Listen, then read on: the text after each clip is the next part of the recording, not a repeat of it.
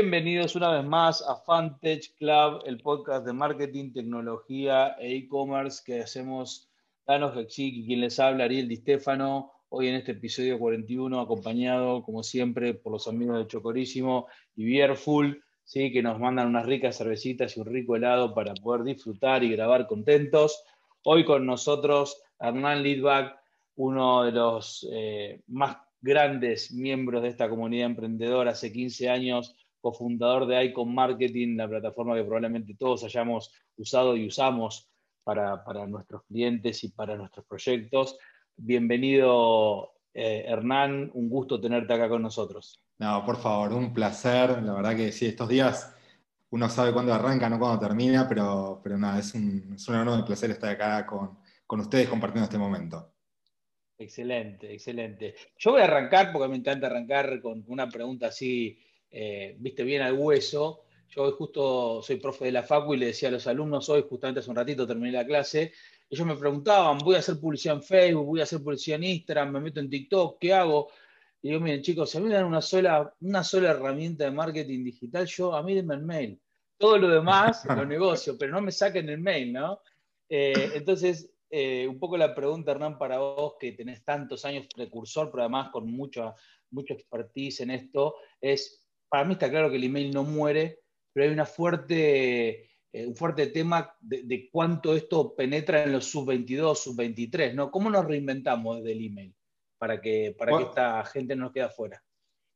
Bueno, eh, sí, es, la pregunta obligada, así que digamos, no, no lo voy a escapar, al contrario, eh, me gusta cuando preguntan este tipo de, cosas porque en definitiva creo que cuando uno lo, lo empieza a ver desde la óptica eh, del negocio, la performance y demás, uno se da cuenta que es demoledor a nivel de resultados. Creo que no hay ninguna compañía, es más, nombraste redes sociales, eh, no sé, Facebook, Instagram, si vos no entrás a tu red social durante la próxima semana te va a llegar un mail, es decir, que ni siquiera las redes sociales, con todo el proceso de registro que tienen, pueden omitir, digamos, trabajar con eso. Vos es que me hiciste acordar, eh, hace creo que dos años atrás, eh, nosotros trabajamos con una marca de moda eh, teen, que es 47 eh, Street. Y le invitamos a, Kevin Cogan en un evento y él contó algo que para mí fue genial, que obviamente estamos hablando de una marca bien teen, digamos, chicas tal vez de unos 12, 13 a 20 años, y, bueno, y el mail siempre era como, imagínate si tu preocupación es ya cruzando todas las edades para, para ese segmento etario, es mucho más este, complejo. Y lo que hicieron ellos fue un experimento donde empezaron a analizar con social listening de qué forma hablaban las consumidoras y empezaron a poner los subjects de los mail en el lenguaje teen. Bien, y todo el contenido del mail también tenía eso. Bueno, con eso lograron definitivamente ingresar al inbox de, esa audiencia y la realidad es que, em, digamos, eh, hoy por hoy, te diría que eh, cuando uno lo mide en resultados, eh, no, digamos, no, no, hay escape, no hay segmento etario que, obviamente, tenemos mayor penetración en mayores de.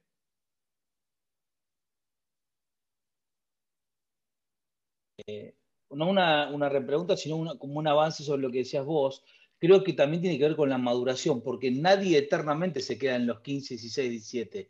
El chico 17 que es pretín va a empezar la foco y le van a obligar a usar un mail para el envío de información, con lo cual es como que el, mail es tu, alcance al mundo adulto, ¿no? Entraste al mundo adulto en un momento. Es que es, que es así, es como decir, bueno, los chicos, eh, no sé, de tal edad no, no, usan corbata. Sí, está bien, probablemente no usan corbata, no usan un, un ambo, un traje a determinada edad, pero en un momento digamos, nos convertimos en, pasamos de, ser niños a... aparte, eh, definitivamente creo que hoy para, eh, digamos, los chicos tienen su celular, tienen que abrirse una cuenta, esa cuenta empieza a funcionar dentro de la escuela, bueno, ahora ni hablar, ¿no? Pero bueno, cuando uno empieza a encontrar la utilidad, todo eso, digamos, cambia radicalmente. Probablemente no con la fuerza con la cual nosotros lo estemos usando, pero bienvenido para mí los canales. ¿sí? Es decir, creo que eh, a medida que se van sumando nuevos canales, y esto es súper importante, porque en definitiva los nuevos canales, así como hablamos eh, de WhatsApp, no es que le está compitiendo al mail, tal vez le saca una parte que el mail no necesitaba, ¿sí?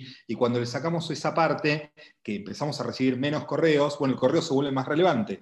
Creo que lo mismo pasa con el SMS. SMS había entrado a un nivel de saturación, bajamos el nivel de SMS y ahora cuando te llega uno lo lees, y por ahí antes no. Me encantó, me encantó eso. Y sobre eso de nivel de saturación y si querés de cómo va eh, cambiando, algo que me impresionó es que hoy entré a ver tu LinkedIn, pues necesitaba entender hace cuánto tiempo estabas con Icon y con, si querés, el email marketing y demás, porque yo me acordaba de haber usado la herramienta hace mucho tiempo y leí casi 15 años, ¿sí? Y cuando saco la cuenta digo, wow, cuando yo estaba empezando a emprender, creo que a mi segundo emprendimiento, yo ya estaba usando email marketing y digo, en Argentina era como incipiente también, viste, era la clásica, todavía habían bases dando vueltas, y tenías que pulir, tenías que mejorar la estrategia, todo. Y hoy, desde el día cero a hoy, ¿cómo ves la región, no solo Argentina, la región? Y, si querés, incluso te sumo una más. ¿Cuál es el país que más te sorprende hoy en términos de uso, si querés, de herramientas de, email marketing o en sí que ha crecido este último tiempo? Bueno, eh, digamos, la, adopción a nivel de email marketing hoy por hoy pasa por, un nivel, de, te diría, de profesionalización. Cuando uno habla del marketing automation o la automatización del marketing, la mayoría de las compañías que hoy por hoy nos enfocamos a eso, tenemos el ADN ahí. Extrañamente, no me preguntes por qué, eh, dentro de nuestra región latinoamericana hay tres compañías eh, de email marketing o marketing automation que nacimos en Argentina. Bien, digamos, si uno se pone a pensar, hay un montón en el mundo, pero no hay tantas. Eh, y, creo que esto tiene que ver justamente con, digamos, esa búsqueda constante, el aprovechamiento eficiente de los recursos. ¿no? Es decir, estamos hablando de canales que manejan lo que se llama el, first party data, es decir, es data declarada de los consumidores que obviamente necesitan el permiso de ellos hacia las marcas. Em, pero que después también eh, te permiten eh, accionar eh, directamente sobre el consumidor. Digamos, obviamente siempre sobre la base del respeto, las buenas prácticas, que eso siempre es algo que consideramos. Em, la realidad es que es una industria que viene creciendo hace muchos años eh, y hoy por hoy, solo para que tengan una referencia, del 10 al 30% de la facturación de las compañías, particularmente ahora las que están 100% eh, volcadas a todo lo que es la parte de comercio electrónico o comercio omnicanal, provienen los ingresos eh, a partir de este ecosistema de, canales directos. Argentina siempre fue, por algún motivo que por ahí es difícil de explicar, precursor en esto. Toda la región latinoamericana hacemos en, digamos, en la Asociación de Marketing Benchmark Latinoamericano, eh, está como bastante parejo. Tal vez el país, eh, te diría, que más sorprende podría llegar a ser Brasil. Eh, Brasil también, más allá de que no esté por ahí en, digamos, en 100% en la región latinoamericana, tiene un uso mucho más este, eficiente o, más activo en lo que es la parte de, de, email marketing, y creo que se está despertando el gigante de México, ¿no? por lo que vamos viendo y, en, cuando hablas de profesionalización, lo primero que pienso es el concepto del dato, ¿no? Este concepto de que empezás a entender, como recién hablabas también de 46 Street, de que la voz y empezaban a modificar los subjects, empezaban a modificar los contenidos y por ende mejoras el open y el click rate y, y por consiguiente si querés la conversión. Algo que estuve leyendo de lo que hacen también ustedes en, el blog es, el concepto del nudge marketing o nudge marketing. Eh, y digamos, es como que digo, está bien, está buenísimo cuando conceptuas en una, en una empresa grande que ya tiene, si querés, como el clásico científico de datos. ¿Qué, necesitas como base para empezar a hacer eh, marketing y, empezar a mejorar tu e-commerce, si querés, si fuese una startup? Bien, bueno, eh, sí, la, verdad que incorporamos ese concepto, no es un concepto eh, claramente nuestro, digamos, eso proviene para los que sean, eh, les interese profundizar un poco el Natch Marketing, es de un libro de Thaler y Sustain, Thaler es eh, una, digamos, eh, ganó el premio Nobel de, todo relacionado con economía conductual, pero em, siempre tratamos de, generar como ese choque de mundos que es el que nos permita eh, romper un poco la barrera y no quedarnos planos con la parte más técnica. Es decir, sabemos qué es lo que uno puede esperar de una o varias campañas, sabemos que la personalización y la hiperpersonalización mejoran el open rate, el CTR, pero ¿qué pasa cuando le pedimos también a estos equipos que vayan incorporando eh, estrategias más desde el lado de la comunicación, digamos, todo lo que tiene que ver con la parte de nudge, que en inglés es como ese empujoncito que uno necesita, eh, tiene que ver con marcar el sentido de la urgencia, ya se sabe hace tiempo, por ahí no todos lo hacen, pero que el email marketing, así como la mayoría de las acciones digitales, es bien de call to action, es decir, acá no hay lugar para abrir demasiado el tema, lo que estamos buscando es una acción concreta al consumidor. Eh, ahora se nos acerca por ahí el, hot sale y lo que eh, fuertemente incentivamos es, bueno, piensen realmente lo que le van a decir, marquen el sentido de la urgencia. Si la oferta dura dos horas, marquen que dura dos horas esa oferta. Eh, una de las cosas fundamentales es que tenemos miedo digamos, a perdernos algo, que es un poco alguno de los conceptos que se trabaja, ¿no? Entonces es, bueno, ¿qué es lo que me voy a perder y cuánto tiempo tengo para accionar sobre eso? Siempre sobre la base del respeto, digamos, nunca has llevado las malas prácticas, ¿no? No, bueno, igual, eh, Hernán, ahí justo tocas un tema que, también en la primera clase de la Facu se lo dio a los chicos, que es el autor para mí de excelencia en lo que tiene que ver con persuasión, que es Robert Cialdini, estos seis métodos de persuasión, entre los cuales están, como bien decías vos, la persuasión por urgencia, la persuasión por eh, FOMO o Fear of Missing Out, este miedo de perderte lo que pasa, o la persuasión de justamente el, social selling, ¿no? Ya hay amigos tuyos que están comprando, hay, muchas formas de persuadir y creo que eh, está buenísimo que, que, toda la plataforma de Ecom lo agregue. Mi pregunta viene eh, justamente para los vectores de crecimiento que tiene el email. Yo en, otras plataformas eh, que, he trabajado también afuera, de hecho tengo muchos clientes sobre ICOM y estamos todos muy contentos, lo que veo es que hay como dos caminos distintos. Está quien crece desde eh, la integración con otras plataformas que hacen de alguna manera el email mucho más embebido en el ciclo de negocios. Por ejemplo,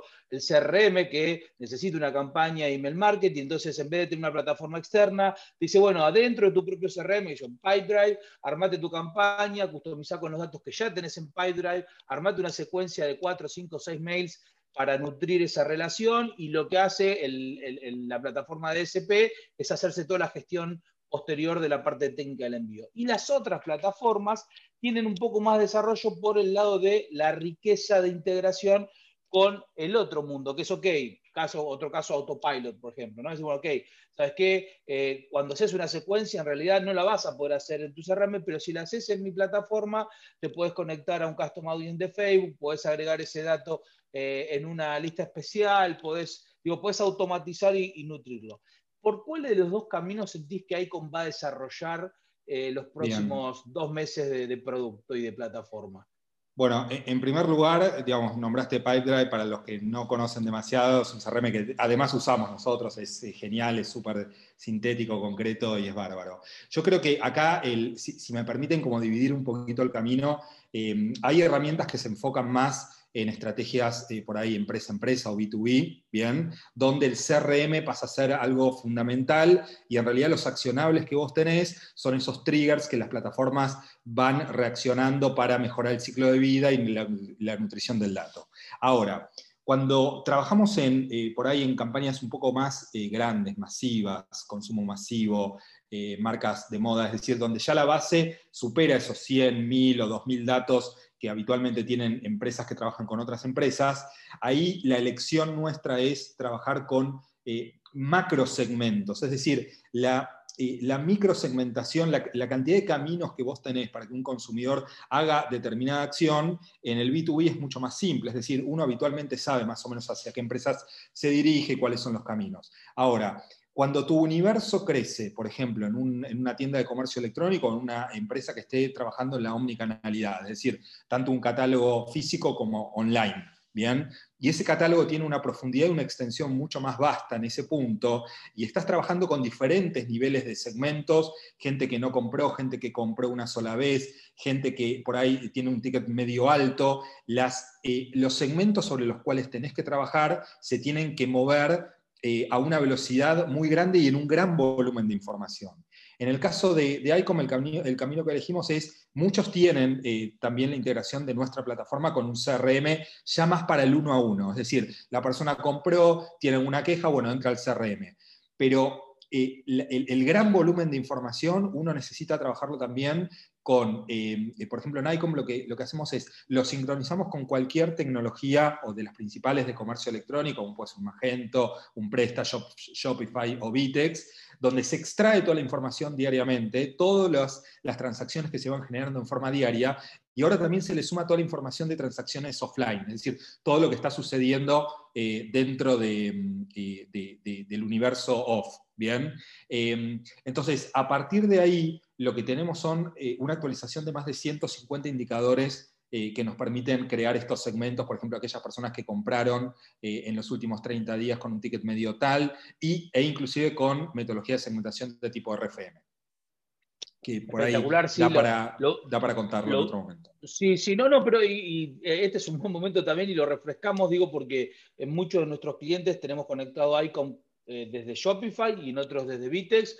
No solamente que funciona eh, fantástico, sino que además te permite, como bien vos dijiste, a diferencia de casi la mayoría de las otras plataformas, enriquecer a la base con estas transacciones y generar lo que en, ICOM son las virtual, eh, los, segmentos virtuales. Segmentos virtuales. Ahora soy, soy usuario, no, no es que lo digo por rol, realmente soy usuario. muy bien, muy bien. Eh, y, quizás lo otro que, me viene pensando en el email y en la potencia que tiene, que no lo he visto todavía, quizás por, falencia mía, digo, pero no sé si ICOM lo, lo tiene, lo tiene o lo piensa desarrollar, es que cuando uno piensa en ese consumo masivo, como bien vos dijiste, tenés por un lado la segmentación accionable, ¿no? Lo que hizo los segmentos creados de este RFM. RFM es resencia, frecuencia y el aspecto monetario, es decir, esas tres variables generando una, una segmentación por deciles eh, o, por, por, segmentos de cada 10% de total de la base, te va a dar un score entre 0 y 9 y te genera un famoso scoring de clientes separando lo que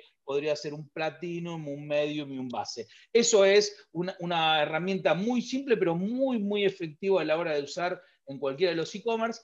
Y lo que eh, te da ahí comienza a hacerlo naturalmente. La pregunta es, vos crees que se va a poder avanzar? Yo lo he visto en algunas herramientas afuera, en la customización del mail una vez enviado en función de factores externos. Ejemplo, me acuerdo de una compañía en Estados Unidos que te permitía cambiar el, el, hero image, es decir, la imagen y la oferta de acuerdo a la temperatura o el tiempo que hacía en el momento que abría el mail la persona. Es decir, si estaba lloviendo, te, te, mostraba algo de, media estación. Y si venía con 34 grados, te mostraba, viste, la liquidación de verano. ¿Vos crees que ese camino de hiperpersonalización respecto al entorno eh, es posible, se va a llegar o es algo que va a estar... Mira, e-, es algo que estamos esperando hace mucho tiempo. De hecho, eh, el email marketing a nivel de ese tipo de personalización se volvió un poco más restrictivo en los últimos años por cuestiones de seguridad. Bien, eh, habitualmente em, lo que teníamos era, digamos, para la personalización justamente de que aparezca el sol, la nube y demás, uno tendría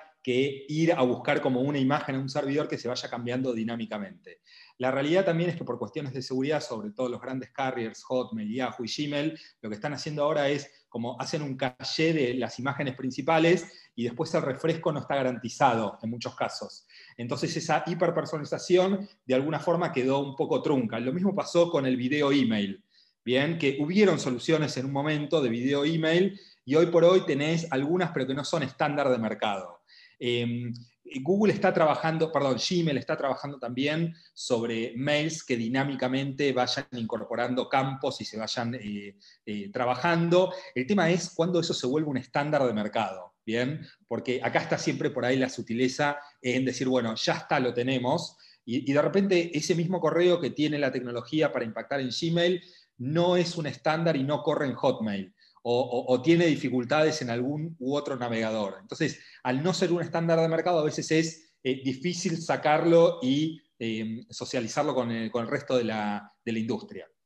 Es importante esto que marcás, Hernán, para que todos aquellos que no lo saben, eh, si bien el email es un estándar abierto, significa que cualquiera, en función de la, de la definición técnica de los protocolos eh, y cómo, cómo, se compone un email puede desarrollar tanto el cliente que envía y recibe como los servidores que procesan los emails. La implementación final de cada uno de los proveedores, que básicamente han quedado tres o cuatro grandes, hablo de Apple con los teléfonos de, de, iPhone, hablo con Gmail, con todas las plataformas Android, y después los clientes corporativos que pueden ser Outlook o alguna plataforma más que esté dando vuelta. Todos, en función de la versión que tienen del software, eh, agarran esa interpretación del mail que llegan y lo muestran de manera distinta, lo cual el trabajo de Hernán y de todo su equipo es monstruoso para el que no lo sabe, para tratar de hacer de que todos los mails lleguen y se vean relativamente igual en todos lados. Eh, te, juro que, bueno, es así, en un punto hay, cuestiones que todavía parecen como artesanales, ¿no? De hecho, hay, hay compañías en el mundo, muy poquitas, eh, que se encargan de una solución de pre-renderización de un correo eh, para ver cómo se va a ver en los más de 500 configuraciones diferentes que uno puede llegar a tener.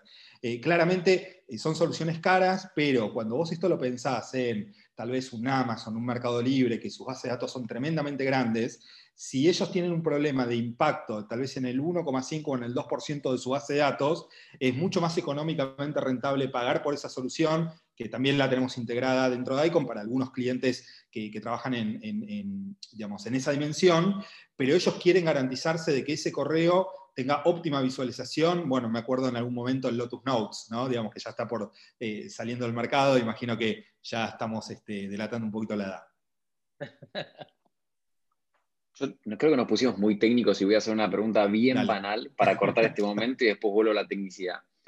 Quiero hacer la pregunta que está, viste, el elefante en la habitación. ¿Cuánta gente sigue usando Hotmail y Yahoo? No lo puedo creer. O sea, ¿tenés un porcentaje para decir? Porque es como que a veces, viste, vos decís, ¿qué pasa entonces Gmail? ¿Qué porcentaje sería? Mira, digamos, no te, a ver, te lo pongo en estos términos, ¿sí?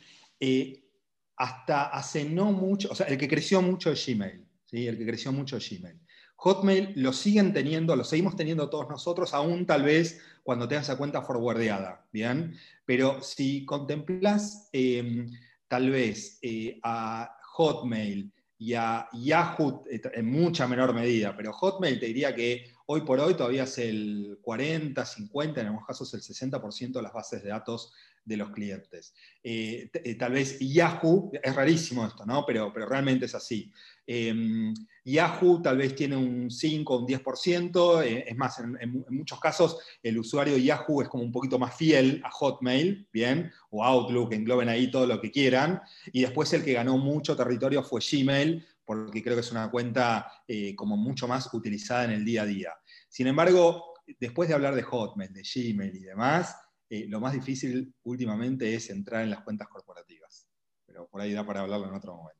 No, es que es un tema muy interesante porque el permission marketing y todos los filtros spam está casi imposible, ¿no? Entrar hoy con un mail directo a una cuenta de una arroba banco XXX o arroba empresa XXX es casi imposible. Eh, y aun cuando sea, me ha pasado y me sigue pasando, nosotros tenemos el dominio nuestro corriendo sobre Google Apps, eh, he perdido y, he tenido que ir al spam folder a buscar cosas de gente que me estaba mandando y yo lo estaba esperando, con lo cual eh, está, complicadísimo. Igual lo que me, lo que me queda de esto eh, es que el email no solamente es una herramienta que, se va a mantener como la herramienta, yo siempre digo que es el único dato nomenclado digital que tenemos. digo, vos tenés tu DNI, yo siempre digo a los chicos, ustedes tienen DNI y lo llevan toda la vida. Bueno, lo que vos te vas a acompañar Hoy, durante, y te digo yo que tengo 25 años de digitalización o 30 de digitalización o más, es mi email.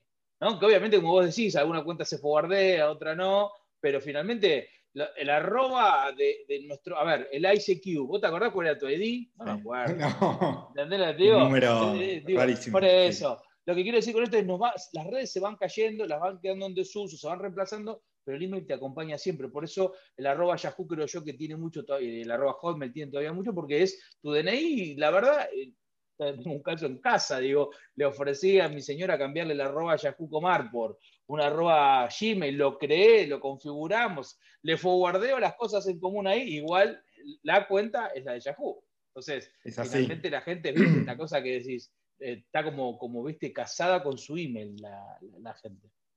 Sí, creo que e, eso del canal eh, va a permanecer. Sí, totalmente de acuerdo. Hernán, has emprendido en la Argentina, has hecho crecer una compañía increíble, reconocida a nivel Latinoamérica, eh, sos un tipo querido en la industria, te vemos en todos lados, pero generalmente cuando, cuando nos vamos con, con Dano en esta nerdeada de hablar de cosas de marketing y de tecnología, volvemos a, la base y, y, siempre le preguntamos a la gente por algo más personal.